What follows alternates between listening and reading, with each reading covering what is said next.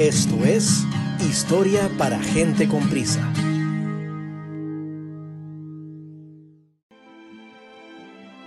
Mira bien ese punto. Eso es aquí. Eso es nuestro hogar. Eso somos nosotros. Ahí ha vivido todo aquel de quien hayas oído hablar alguna vez. Todos los seres humanos que han existido. La suma de todas nuestras alegrías y sufrimientos. Miles de religiones seguras de sí mismas. Ideologías y doctrinas económicas. Cada cazador y recolector. Cada héroe y cada cobarde. Cada creador y destructor de civilizaciones. Cada rey y cada campesino cada joven pareja enamorada, cada niño esperanzado, cada madre y cada padre, cada inventor y explorador, cada maestro moral, cada político corrupto, cada superestrella, cada líder supremo, cada santo y cada pecador en la historia de nuestra especie ha vivido ahí, en una mota de polvo suspendida en un rayo de sol.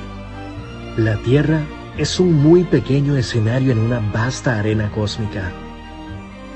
Piensa en los ríos de sangre vertida por todos esos generales y emperadores, para que en gloria y triunfo pudieran convertirse en amos momentáneos de una fracción de un punto.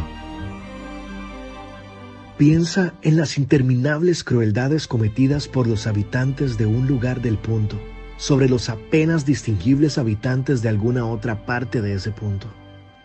Cuán frecuentes sus malentendidos, cuán ávidos están de matarse los unos a los otros, cómo de fervientes son sus odios.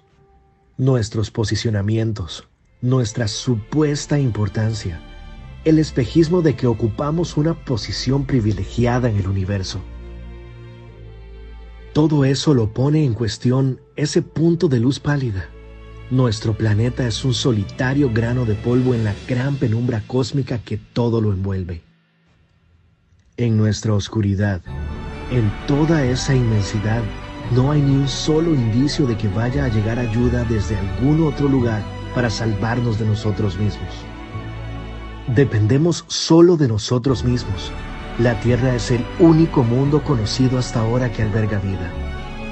No hay ningún otro lugar, al menos en el futuro próximo, al cual nuestra especie pudiera migrar. Visitar sí, colonizar aún no. Nos guste o no, en este momento la tierra es donde tenemos que quedarnos. Se ha dicho que la astronomía es una experiencia de humildad, y yo añadiría que también forja el carácter.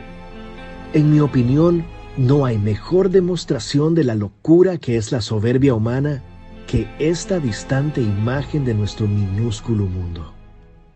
Para mí, recalca la responsabilidad que tenemos de tratarnos los unos a los otros con más amabilidad y compasión, y de preservar y querer ese punto azul pálido, el único hogar que jamás hemos conocido.